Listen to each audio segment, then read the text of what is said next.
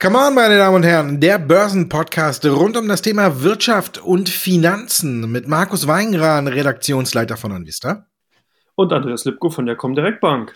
Rekorde, Rekorde, Rekorde. Egal, wo man hinguckt, ne? Alles äh, scheint wieder Richtung Allzeithoch zu laufen. Der DAX konnte sich jetzt heute auch nicht mehr beherrschen und ist auf ein neues Allzeithoch gestiegen. 15.400, ich glaube 31. Da liegt's. Man könnte eigentlich meinen, die Pandemie sei beendet, oder?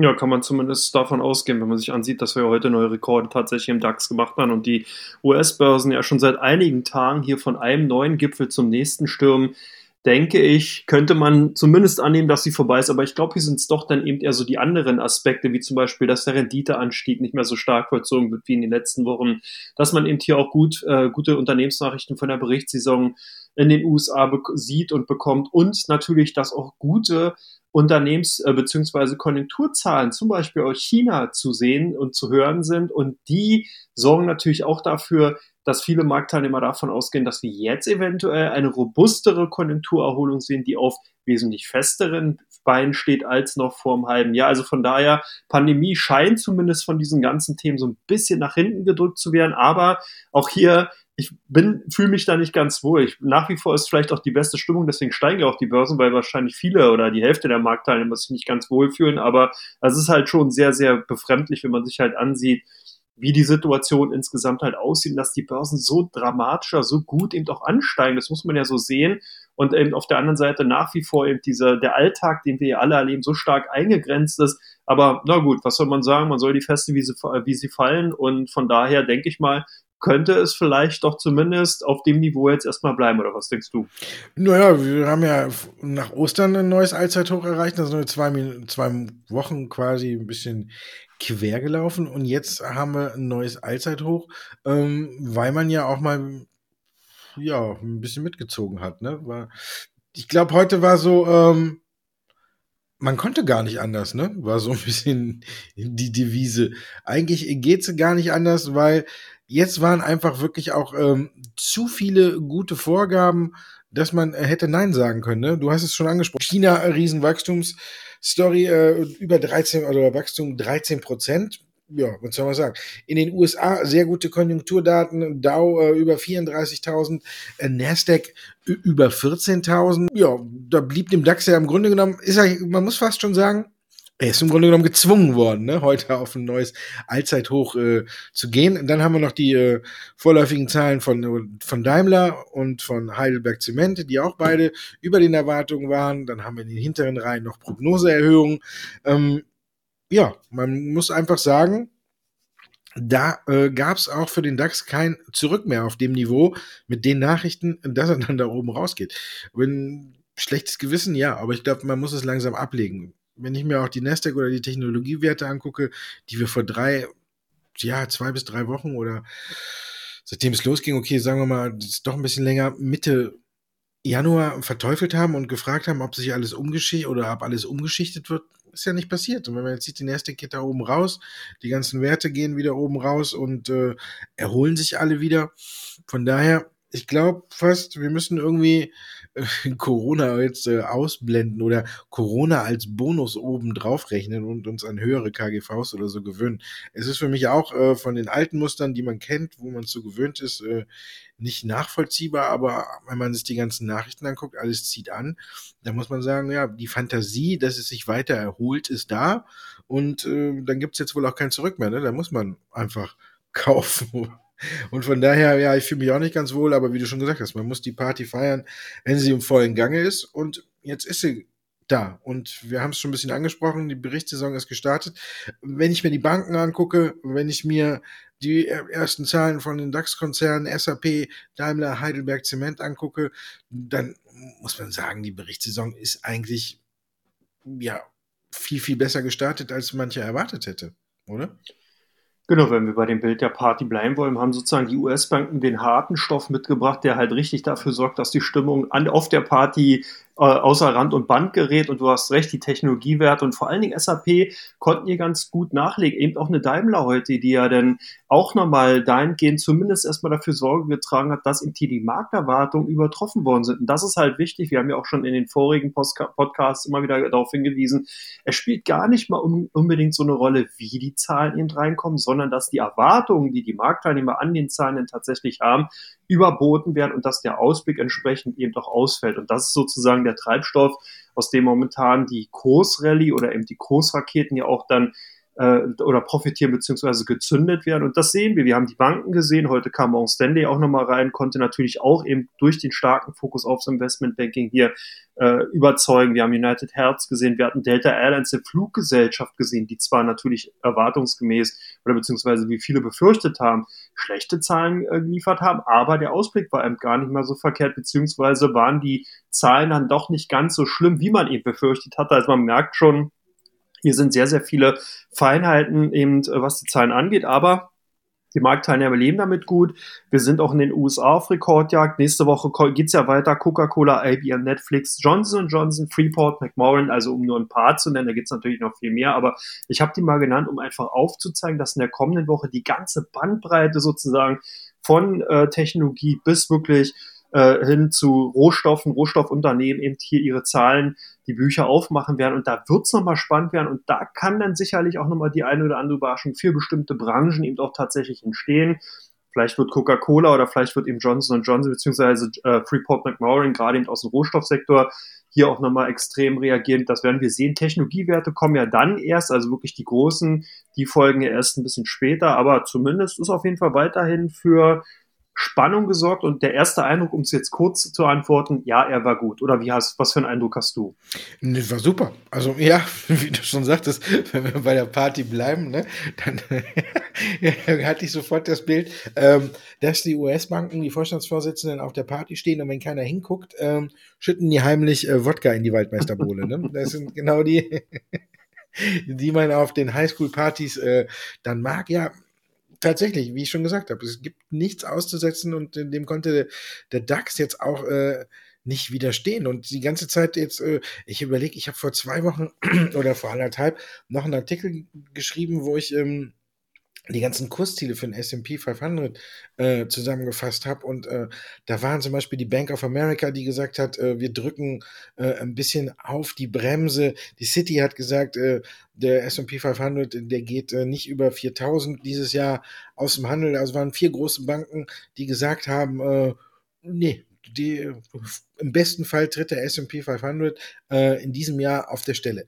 Heute kommt die UBS um die Ecke und erhöht das Kursziel für äh, den S&P 500 von 4.200 auf 4.400. Also man sieht man, ähm, die gehen nochmal 5,5 Prozent äh, höher raus aus dem Markt am Ende des Jahres, als man äh, zunächst gedacht hatte. Also die Stimmung ist wieder total gekippt. Also nachdem wir alle ein bisschen gesagt haben, alles zu hoch, alles viel zu hoch bewertet, ähm, ist jetzt wirklich alles wieder im Bereich steigen, steigen, steigen. Das Einzige, was jetzt noch fehlt, ist, dass im Grunde genommen äh, die amerikanischen hm, und die chinesischen Werte richtig hinterherziehen. Bei den Autobauern sehen wir ja immer noch äh, leichten Vorbehalt, wenn es um die chinesischen geht und vor allen Dingen auch äh, wenn man in den Solarbereich guckt, bei den amerikanischen äh, Werten oder auch hier in der SMA Solar oder so, die kommen auch seit Mitte äh, Januar nicht aus dem Quark. Aber wenn sich jetzt die Stimmung komplett aufhält und die auch noch aus dem Quark kommen, dann sind wir, glaube ich, in zwei, drei Wochen auf dem Niveau, was wir schon äh, Mitte Januar hatten. Und ja, dann gut, wenn du das Bild weiterspinnen willst, ne, hat heute, äh, als alle weggeguckt haben, Kalenius auch noch, äh, weiß nicht, in Schweden trinken die ja eher, trinken die auch Wodka? Ja, ne? Das, äh, äh. es war teurer, aber sie trinken dort, ja. Ähm, ja, ist teurer, aber hat auch noch ein Fläschchen reingekippt. SAP hat noch ein Fläschchen reingekippt. Also du kannst die Liste ja aktuell unendlich weiterspinnen, auch wenn du in die hinteren reinguckst, wie heute ähm, HelloFresh hat man eben äh, die Umsatzprognose von zuvor, äh, ich glaube, zuvor war das der obere Ende der Spanne äh, 25 Prozent, die sie den Umsatz steigern wollen und jetzt sind wir bei 40 Prozent. Also das zeigt, dieses erste Quartal ist bei den Corona- äh, Gewinnern, die schon immer ausgemacht worden sind, äh, bombastisch gelaufen. Und die, denen es man nicht zugetraut hat, wie zum Beispiel ein bisschen die Autowerte oder so, die kommen hinterher und haben trotzdem auch noch alles getoppt und waren auch viel besser als Vorjahresniveau. Und das ist, glaube ich, was, was jetzt viele nicht auf dem Zettel hatten. Ich meine, Autowerte sind ja vorher schon angesprungen, sprechen ja gleich auch nochmal äh, über Daimler, aber insgesamt, ja, ist irgendwie die Berichtssaison sehr, sehr gut angelaufen. Jetzt bleibt nur noch zu hoffen, dass nicht irgendwer sich irgendwo wieder in die Wolle kriegt und äh, auch schön formuliert von den USA. Wir wollen äh, die Lage mit Russland nicht äh, eskalieren lassen, aber wir verhängen neue Sanktionen. Ja, okay. Äh, so nach dem Motto, ja, bitte nicht antworten, sonst gibt es noch mehr auf die Mütze. Aber Streit zwischen USA und Russland, wird der die Märkte so richtig belasten? Ich meine, der keimt ja schon äh, seit, seit weiß ich was. Ja, hier muss man natürlich gucken, wie stark die Eskalationsstufen, wenn dann sein würden. Momentan denke ich, er sieht man wieder Säbel rasseln. Die USA haben hier äh, zehn Di ähm, Diplomaten von Russland eben aus Washington verwiesen. Und das war ja sozusagen die Reaktion darauf, dass man eben der Russland vorgeworfen hat, dass man sich hier eben in einigen Angelegenheiten von den USA eingemischt hat. Biden hat auch nochmal hinterhergeschoben, wenn das nicht unterbleibt, dann würde man hier auch härtere Maßnahmen ergreifen. Klar hört sich das erstmal hart an, aber es ist halt auf der einen Seite ganz klar verhältnismäßig reagieren, äh, wurde hier nochmal betont. Und gleichzeitig hat man darauf hingewiesen, dass man natürlich ein Interesse hat, ein Gipfeltreffen im Sommer in Europa abzuhalten. Und von daher sieht man schon, das ist so ein bisschen Zuckerbrot und Peitsche. Man positioniert sich, ein US-Präsident muss nach außen in der Außenpolitik traditionell stark und hart auftreten. Die Amerikaner verlangen das und sozusagen nutzt man natürlich dann auch Situationen und Gegebenheiten, wie jetzt zuletzt die Hackerangriffe, dass man eben, ähm, also vermutlich von russischer Seite, dass man eben hier dann einfach noch mal ein bisschen mit den Muskeln spielen kann, dass man hier ohne eben irgendwelche Flugzeugträger loszuschicken, sozusagen zumindest verbal und auf diplomatischer Ebene einfach so ein bisschen, wie gesagt, mal zeigen kann, wer hier wirklich der, äh, das Sagen hat, wer der Elefant im Raum ist. Und von daher denke ich, so sollte man es einordnen. Natürlich muss man auf solche Gegebenheiten immer wieder auch einen Blick haben, beziehungsweise das auf der Agenda behalten, weil wir haben ja gesehen, dass solche Auseinandersetzungen zwischen zwei großen Volkswirtschaften durchaus eben natürlich dann auch heftige Folgen haben kann. Stichwort hier die Handelsstreitigkeiten zwischen China und den USA jetzt ja mittlerweile fast schon im vierten Jahr und äh, mit Russland sozusagen die Auseinandersetzung. Du hast bereits gesagt, ja auch schon seit etlichen Jahren äh, gab es immer wieder Anlass, eben um hier gegenseitig so, sich sozusagen auf die Füße zu stehen. Also von daher denke ich, sollte man das ja nicht so oder wird die Suppe hier nicht so heiß gegessen, wie sie gekocht wird, denke ich. Was siehst du denn da drin?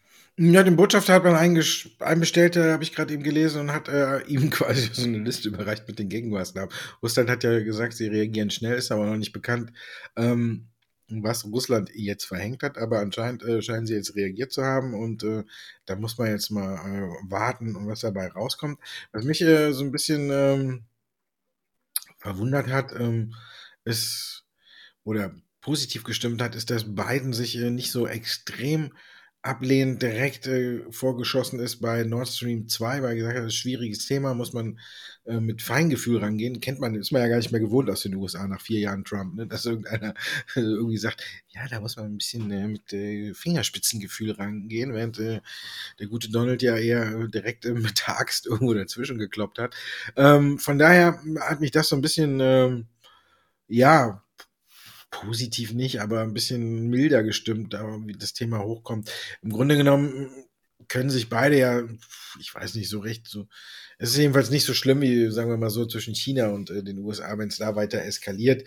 Ähm, die Beziehungen liegen ja hier schon äh, lange ein bisschen, ja, auf Eis will ich nicht sagen, aber Trump hat ja eher besuch, was versucht, äh, ähm, da ein bisschen Ruhe reinzubringen, aber man muss ein bisschen abwarten. Ich glaube aber, dass jetzt hier jetzt äh, keine dunklen Wolken zumindest für die Märkte zu erwarten sind. Also ich denke, das wird erstmal zur Kenntnis genommen und dann muss man, wie du sagtest, gucken, was sich daraus entwickelt, wie jetzt Russland reagiert.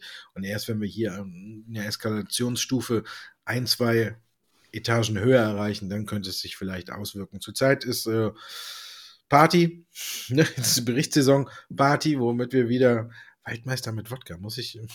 Äh, ich probier's mal. Ähm, muss ich mal gucken. Ähm, feiern wir einfach ein bisschen mit und kommen zu Teil 2, wo wir Ihre Fragen in den Vordergrund stellen.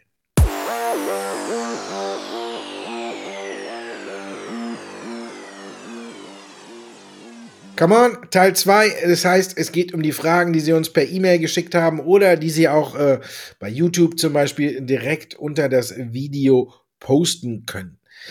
Wir fangen an mit Daimler. Zahlen lesen sich gut. Geht es weiter aufwärts mit dem Papier, ist die Frage. Andreas, unser Autoexperte darf zuschlagen.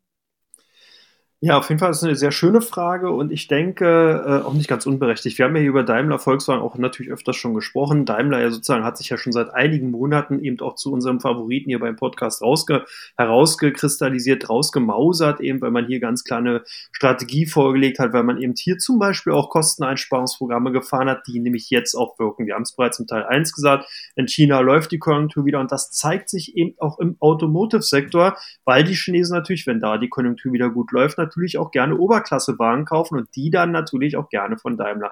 Demzufolge auch hier China, der Absatzmarkt dort sozusagen ganz klar im Endeffekt die goldene Kuh sozusagen von Daimler und hier hat man auch eben richtig ab die Erfahrung absetzen können. Und was ganz wichtig war, man hat sogar das Vorkrisenniveau, also bevor sozusagen die Coronavirus-Pandemie war, war ja Daimler schon so ein bisschen angeschlagen. Man hat hier schon Umsatz- und Absatzrückgänge gesehen, die wurden jetzt ausgebügelt. Man hat jetzt 5 Milliarden Euro erstmal hingeknallt als operativen Gewinn. Und das ist natürlich schon eine richtige Hausnummer. Hier haben Analysten irgendwie sowas um 4 Milliarden erwartet. Also man liegt schon drüber. Und was ganz, ganz wichtig ist, dass man hier auch im Bereich der Margen äh, sehr gute, eben, also bei der Umsatzrendite hier eben so mal sehr stark eben auch ausbauen konnte. Man liegt jetzt bei 14,3 Prozent, was eben zeigt, dass man die Kosten im Griff hat. Das war nämlich davor in den Vorjahren immer ein Problem gewesen, dass man eben nicht mehr so viel verdient hat. Also insgesamt kann man sagen, ich glaube, ja, tatsächlich, es kann noch weitergehen. Daimler hat eben hier äh, sich jetzt auf einen guten Pfad positioniert. Man hat die Kosten im Griff, man hat eben auch sehr interessante neue E-Mobilitäts- äh, äh, jetzt Varianten vorgestellt. Man ist hier gut positioniert. Wir haben darüber auch schon mal gesprochen, im Bereich der Transporter, im Bereich sozusagen der, der Luxuswagen, der Oberklasse, Mittel und der mittleren Oberklasse oder oberen Mittelklasse. Also man hat hier für sozusagen jeden das rundum sorglos Paket bereit. Von daher glaube ich, dass Daimler tatsächlich hier weiterhin auch anziehen kann. Natürlich kann immer mal die eine oder andere Konsolidierung im Aktienkurs zu sehen sein, aber perspektivisch denke ich, ist Daimler hier ganz klar wieder zurück in der Champions League. In der Champions League muss ich ihm noch zeigen, ob Coinbase da jemals reinkommen wird unter den Börsen- und Handelsplatzbetreibern. Aber auf jeden Fall der Börsenstart jetzt, äh, Börsenstart jetzt in dieser Woche gewesen. Äh, wie fandst du den? War der gut oder war der eher schlecht? Das ist die Frage, von welcher Perspektive man jetzt ausgeht. Ne?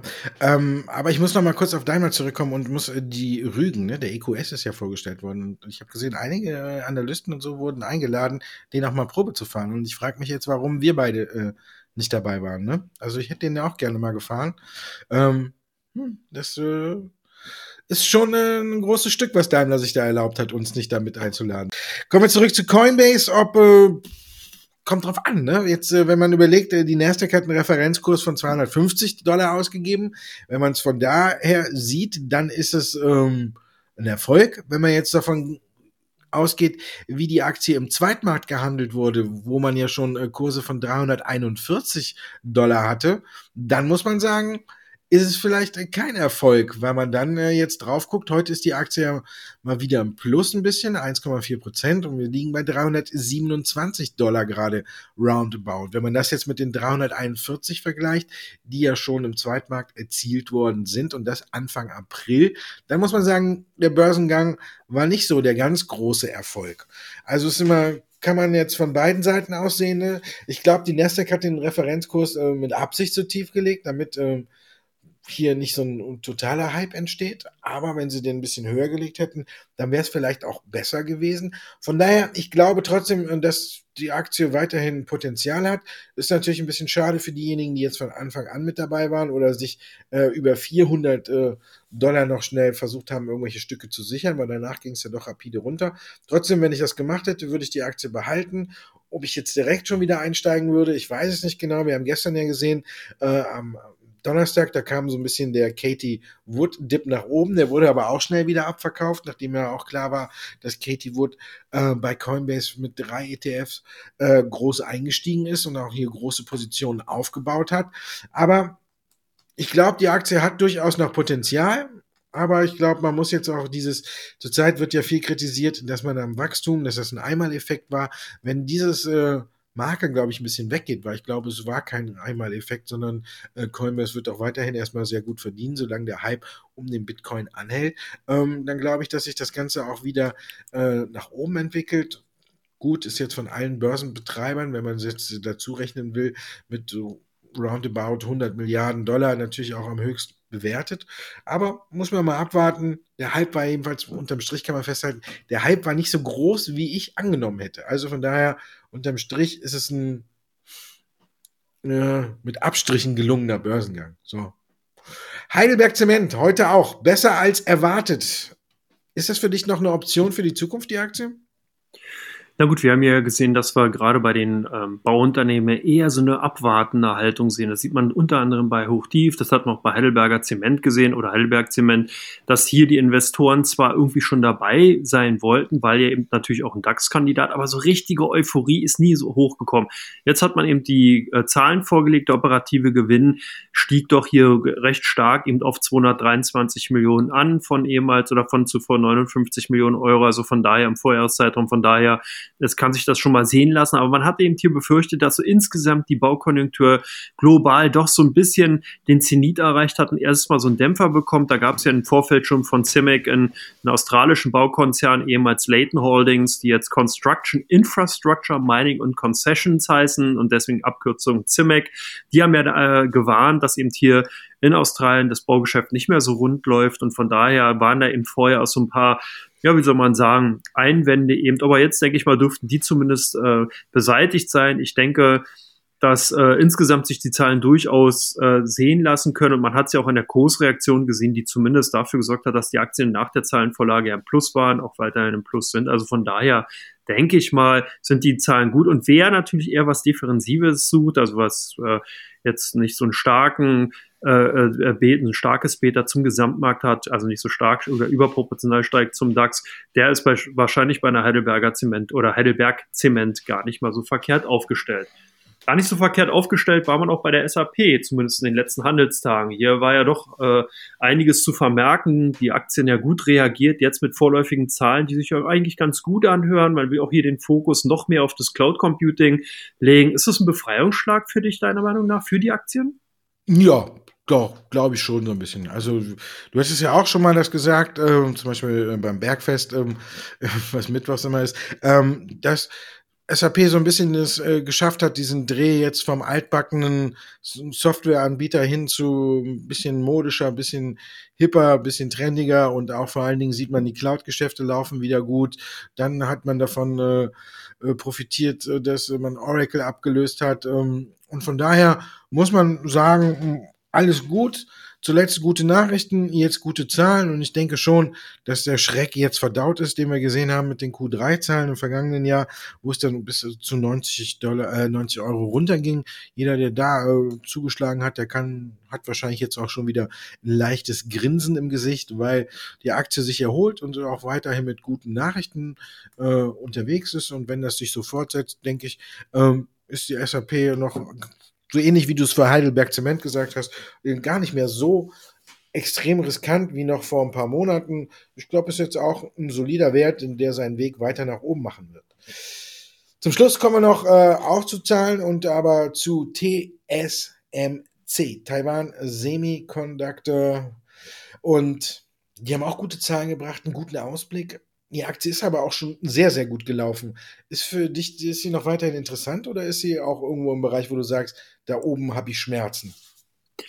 Ja, das kann man so sagen. Also da oben habe ich Schmerzen, hört sich jetzt vielleicht ein bisschen komisch an, wenn wir schon bei den Bildern im Kopf bleiben, aber Taiwan Semiconductor Manufacturing Company ist der nach Intel und Samsung einer oder der drittgrößte Halbleiterhersteller. Und was ganz interessant ist, hier muss man auch mal genauer reingucken, die haben halt 45 Prozent äh, Geschäftanteil eben im Smartphone-Geschäft. Und das muss man halt auch sehen und ein Drittel knapp im HPC-Bereich. Das heißt also, dass hier natürlich der Smartphone-Sektor eine ganz, ganz wesentliche Rolle eben auch für TSMC spielt und TSMC TSMC hat ja auch nochmal gewarnt, dass ein globaler Mangel eben an Halbleitern insgesamt in der Branche vorherrscht, insbesondere in der Automobilindustrie, die als sehr, sehr starker und Nachfrage eben aufgetreten ist. Und dieser Mangel könnte durchaus noch nicht nur in der Automobilindustrie, sondern eben auch in der Unterhaltungselektronik Elektronik bis ins Jahr 2022 äh, hineingehen.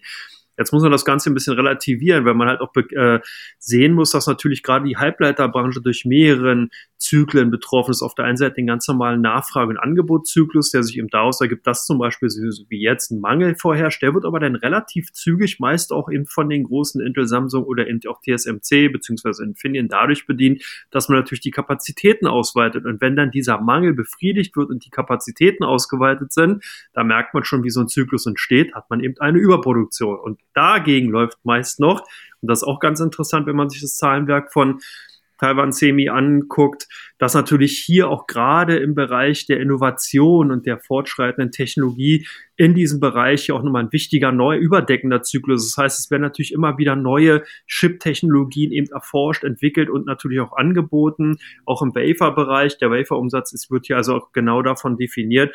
Und da sieht man das eben gerade in den fortgeschrittenen Technologien, so de definiert das im TSMC hier der Umsatz äh, mittlerweile 49 Prozent ausmacht. Das heißt, man muss also hier wirklich ganz, ganz weit vorne mit dabei sein. Man muss also wirklich immer wieder forschen, entwickeln und hier wirklich neue Produkte, verbesserte Produkte, schnellere Rechnerprozessoren im Endeffekt dann anbieten damit man eben sozusagen hier weiter einen Schritt halten kann. Also von daher insgesamt denke ich mal, ja, Kopfschmerzen habe ich tatsächlich so ein bisschen mit dem Kursniveau, äh, auf dem wir uns gerade befinden. Ich denke, dass hier auch eine Konsolidierung insgesamt für die ganze Branche durchaus bevorstehen kann weil man eben hier wirklich doch sehr, sehr hart eben auch in den schon seit mehreren Jahren von dieser exorbitant hohen Nachfrage eben profitiert hat. Die entsprechenden Kapazitäten wohnen und werden weiterhin ausgeweitet. Und ich befürchte, dass man hier tatsächlich in allzu naher Zeit, in den nächsten zwei Quartalen, eventuell tatsächlich einen Ausgleich beziehungsweise die ersten Sättigungserscheinungen sehen könnte.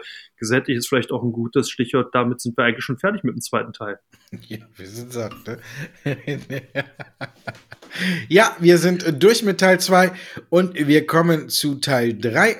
Und da geht es dann eben auch um die Aktien, die im Fokus stehen, bei der Comdirect und bei On Vista.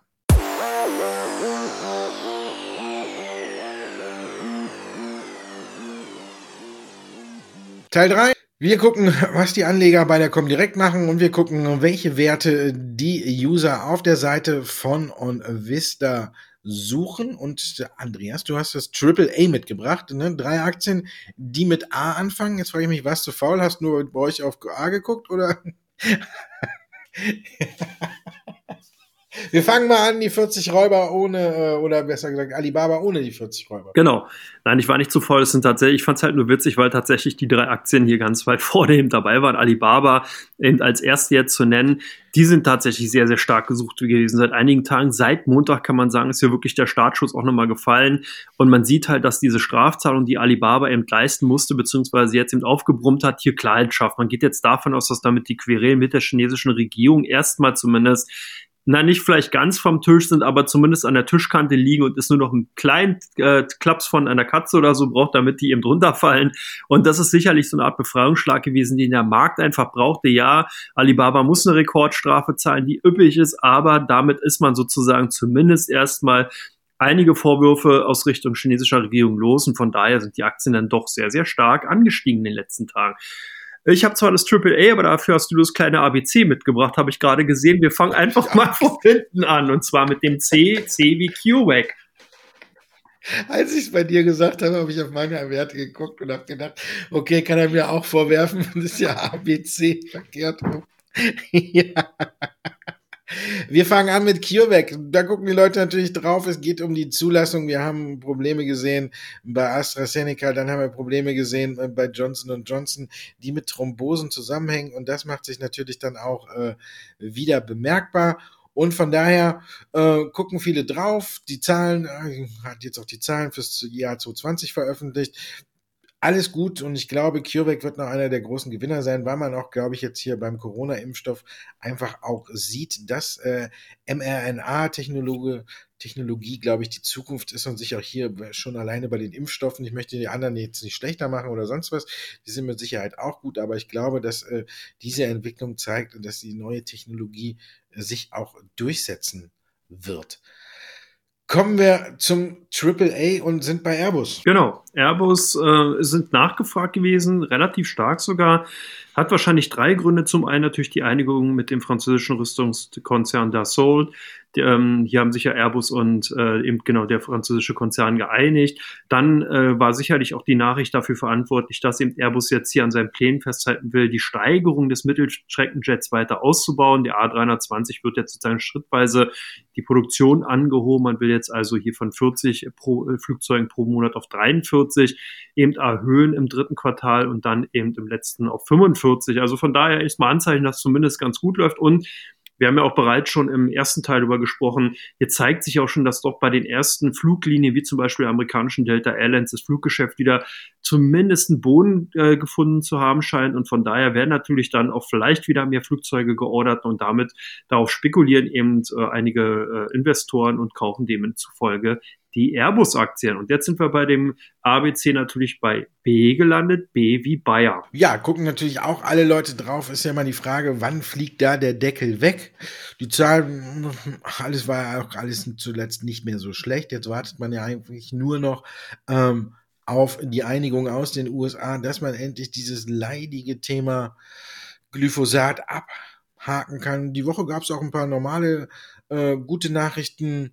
Äh, da muss man sich jetzt äh, die Zunge zwar bei äh, brechen, Companlisi mit Runerituximab wirksam bei Lymphonen. Ja, das war die Überschrift. Deswegen kommt es auch nicht so oft vor. Aber beim Krebsmittel hier hat man auch äh, Fortschritte gemacht. Eigentlich auch eine gute Nachricht äh, gegen äh, Lymphdrüsenkrebs. Und aber ist alles noch nicht so richtig eingepreist worden. Wir, wir wissen, es fehlt diese eine Nachricht, damit Bayer den wirklich äh, den Befreiungsschlag auch landen kann. Und solange die ausbleibt, wird auch noch so ein bisschen der Deckel äh, auf der Aktie drauf sein, egal wie viel gute Nachrichten man auch äh, liefert, weil wir hatten die Woche eigentlich ganz gute Nachrichten. Trotzdem hat sich der Kurs eher seitwärts bewegt. Deswegen bleiben wir trotzdem aber an Bord und verlieren nicht die Geduld. Dann das letzte A. Jetzt sind wir beide beim A angelangt, ne? Aber gut, du warst ja schon die ganze Zeit da. Around Town. Genau, damit sind wir schon Around Town, um die Town mit A. Und äh, ja, das Unternehmen hat bekannt gegeben, dass man mit CPE Property Group bei, äh, das Unternehmen Global Worlds übernehmen möchte. Beide Unternehmen halten schon gut 51 Prozent. Man will jetzt den restlichen Aktionären von Global World äh, 7 Euro bieten, im pro Anteilsschein sogar in Bar was einen Aufschlag von 20 Prozent ausmacht. Und hier geht man eben davon aus, wahrscheinlich, dass eben äh, Big is Beautiful ist. Das heißt, wenn eben die Unternehmen zusammengehen, dass man eben hier eine wesentlich größere Präsenz dann eben in Europa hat. Aroundtown hat ja in den vergangenen Monaten oder Quartalen ja eben auch hier mal Probleme gehabt, weil man eben sehr stark im Büro Bereich, im Büroimmobilienbereich unterwegs ist. Und dir geht's ja momentan eben aufgrund der ganzen Homeoffice-Aktivitäten nicht wirklich so gut. Äh, von daher darf man hier gespannt sein, ob sozusagen jetzt die Neuausrichtung eben insgesamt und die Größe, die man dann eben hat, tatsächlich für Around Town beziehungsweise dann eben äh, für die Aktionäre das Wohl überhaupt ist, wird sich zeigen. Man bleibt aber im Büroimmobilienmarkt, weil Global Worth nämlich hier in Polen und Rumänien unterwegs ist. Also von daher, man darf gespannt sein, ähm, ja, ich würde sagen, man kann es mal beobachten. Und jetzt sind wir sozusagen von mein AAA zu Dime A gekommen und sind bei auch dem A äh, oder den 1A der Technologiewerte aus den USA, und zwar bei Apple. Ja, bei Aroundtown, ne, muss ich mal denken, in Ulm, um Ulm und un, um Ulm herum. ähm, Apple, Siri hat sich verquatscht angeblich und es gibt am 20. Äh, April, also in vier Tagen. Das wäre, heute ist Freitag, äh, Dienstag. Montag? Dienstag. Montag. Ich habe es gerade mit dem Rechnen nicht so. Ich mache den Kalender auf, da sind wir einfacher dabei. Dienstag. Dienstag. Wie immer, Dienstag. Äh, Soll es eine neue Präsentation geben von mit neuen Apple-Geräten? Äh, Siri hat sich angeblich ver verquatscht. Ähm, ja, Apple ist zurzeit auch wieder gut unterwegs. Ich glaube, wenn die Zahlen jetzt auch passen und weiteres Wachstum ist, dann äh, könnte es auch weitergehen mit der Aktie aufwärts. Das Einzige, was mich an der Aktie so ein bisschen stört, ist, dass man immer so ein bisschen, ja, nicht die Katze aus dem Sack lässt. Ich finde, man sollte jetzt wirklich auch klar Stellung beziehen. Baut man ein Auto oder baut man kein Auto, weil dieses Hickhack hin und her nervt langsam so ein bisschen. Wer ist der Partner? Und da wird immer was nachgesagt oder sonst was. Ähm, Xiaomi hat es vorgemacht die haben einfach klipp und klar gesagt, so, jetzt bauen wir ein Auto. Und ich finde, Apple wäre auch gut beraten, wenn man jetzt irgendwann mal hier äh, Stellung bezieht, wie es in Sachen Automo E-Auto aussieht, ob man es tatsächlich plant oder nicht. Die Geheimniskrämerei in dem Falle bei so einem großen Gebiet, die nervt nämlich. Ansonsten finde ich es ganz gut, dass bei Apple nichts vordringt, dass man sich immer freuen kann, welche Produkte vorgestellt werden. Bei Handy oder sonstigen Dingen finde ich es auch ganz gut. Beim Auto finde ich, nee, da muss schon klar Stellung bezogen werden. Ansonsten, ja, gehört die Aktie wie alle anderen äh, Tech-Werte, die, äh, ja, wo schon so ein kleiner Abgesang stattgefunden hat, wieder zu den Werten, die sich ganz gut erholt, wieder zugelegt hat, aber trotzdem gucken natürlich alle bei uns auch immer gerne. Apple ist natürlich einer der beliebtesten Werte und einer der meistgesuchtesten. Und jetzt suchen wir auch was, nämlich das Weite. Wir sind fertig. Ja, damit haben wir es gepackt. Die Woche, Börsenwoche hinter uns. Mit Rekorden verabschieden wir uns sozusagen auch im DAX und können mal gucken, was in der nächsten Woche so passiert. Ja, wir müssen gucken, ob wir auch mal einen Rekord aufstellen. Ne? Wir überlegen uns, was wir auch mal einen Rekord aufstellen können. Ja, bei den Zuhörerzahlen sieht es so aus. Also wachsen wir sozusagen von Monat zu Monat immer in neue Rekordsphären ja, wir rein. Wir sind äh, wie die Nasdaq. Wir sind die. Ja. Aber wehe, es kommt eine Korrektur. Ich, wehe, wehe, wehe. Ich wünsche dir ein schönes Wochenende. Dankeschön an alle, die zugehört haben. Nächste Woche gibt's uns natürlich wieder. Und bis dahin wünsche ich eine schöne Zeit mit schönen Kursen. Macht's gut.